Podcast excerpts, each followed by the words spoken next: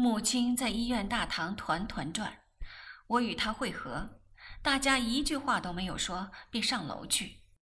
父亲已脱离危险，虚弱地躺在病床上，脸色灰败。医生轻轻说：“这一次运气好，下一次就很难说。”父亲辗转呼母亲要喝水，母亲眼泪滚下。父亲饮水后又要找玉娜，我鼻子发酸，连忙过去。玉娜，他轻轻问。你几时同文思结婚？我总得看到你同他结婚。这始终是他心头一块大石。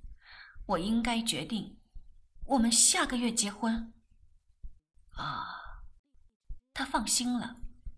医生说，明天再来看他，让他多休息。母亲说：“玉娜，你回家去吧。”老莫与我在这里可以了。我点点头。我只有一个星期的时间把自己推销出去，真是苦笑连连。我把鞋盒子堆在一角，待了一晚，怎么同左文思开口？如果父亲没有见过文思，还可以在街上胡乱拉一个男人来假订婚。现在连这样的破桥段都过不了关。飞机女佣正对牢电话说杨静邦英语，她不舒服，不听电话。老爷在医院，太太去陪他，一定要叫小姐来。她看着我，我问：“谁？”“你的男朋友。”他说。“他说他立刻来。”我接过话筒：“喂，文思，啊。”你，我声音放缓，我立刻来。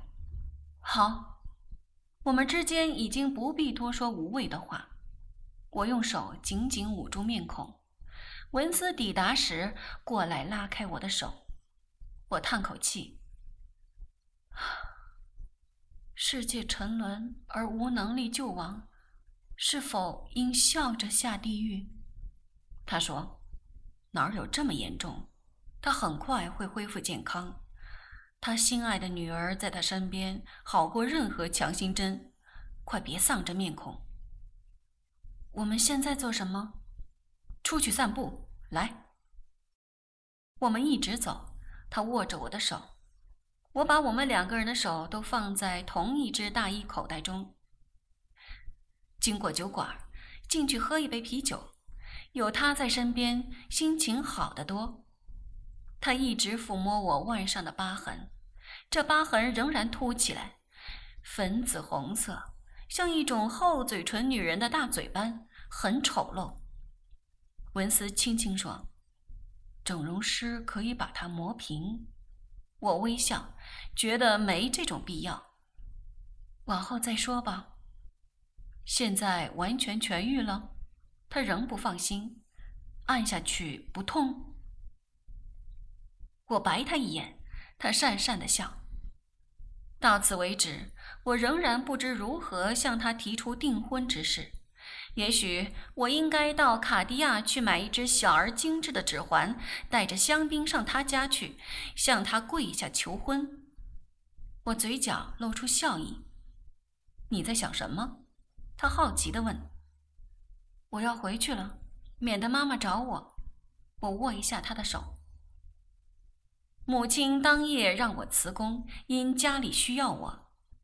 我同基娜说：“我本来是唯一超过二十六岁而仍然同父母住的人，也是唯一没有职业的女人。别沮丧，做得好好的又要辞工，一辈子不用想有一份理想的职业。青春美已经一去不在，工作美又没能培养起来。再过几年。”活脱脱是个阿巴桑。基娜笑，有佐文斯在，你将会是城里最美的阿巴桑。你没心肝，我爹病在医院，你还有劲说笑。医生说他没事了，他也决定正式退休，还担什么心？咱们家打七年前便开始走下坡，都是我不好。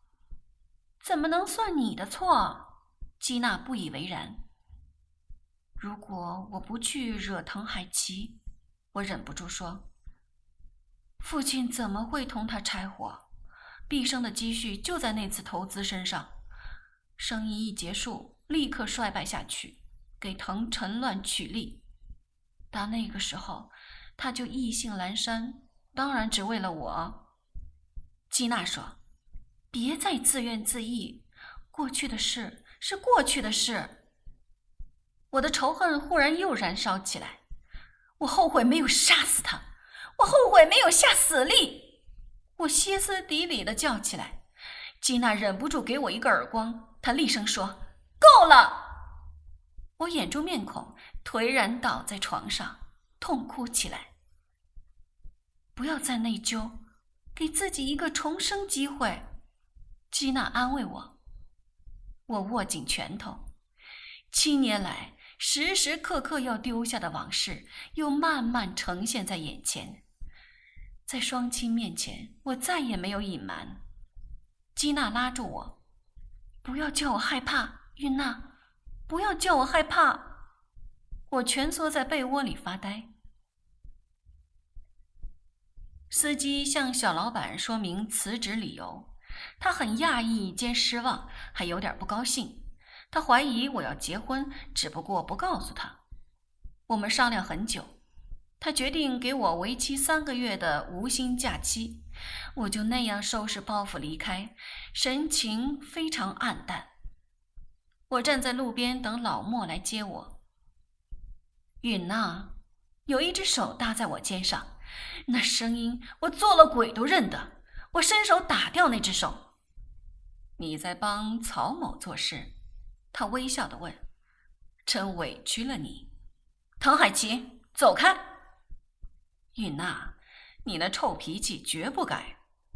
我别转面孔，不去看他，心里只希望老莫快来。这老货养他千日，一日都用不着。我记得我同你说过，不准你连名带姓的叫我，怎么又忘了？我不回答，眼睛直视。在等谁？左文思。我猛地一震，随即心如槁灰。他不放过我，我早就该知道。他不会放过我，他什么都知道。左文思与纽约来的买办谈正经事，你等的恐怕不会是他吧？他悠然地说。这时，老莫已驾着车子驶近，我忍不住转身问。你怎么知道？我怎么会不知道？他微笑。老莫把车停在我跟前，下来替我把大包小包取进车厢。你不想知道关于左文思的事？他问我。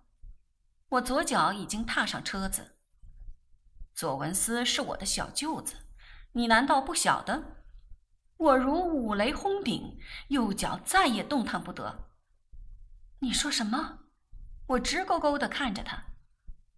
左书东是我的妻子，左文思自然是我的舅爷。你身上穿的金皮由他设计，但是料子却由我进口。云娜，世界真正细小，是不是？他如一只老猫觉到老鼠，得意之情由心中放射出来，英俊的面孔上隐隐透着狰狞。嘴角的笑意冷酷无情。我不能就这样倒下去来满足他。我淡然地说：“我与左文思只不过是普通朋友。”这一下子轮到他诧异了。你不怕我将你的过去告诉他？去说吧。我看他一眼，叫人写出来，发到小报上去，出一本书。我给你一张彩照做封面。我钻进车子里，我关上门，老莫将车开走。我紧闭着嘴，非常苍白。我不能就此倒下来，失去左文思不要紧，我有的是将来，天下有的是男人，但这一仗却不能输。原来左书东是他的妻子，他又结婚了。书东，我怎么没想到？两夫妻名字中各拆一字出来做店招牌，原是最普通的事。我相信他说的属实，文思确是他的七舅。我无言，茫然看出车窗外。看来与左文思这一段不得不告一段落。我疲倦地闭上眼睛，靠在车坐垫上。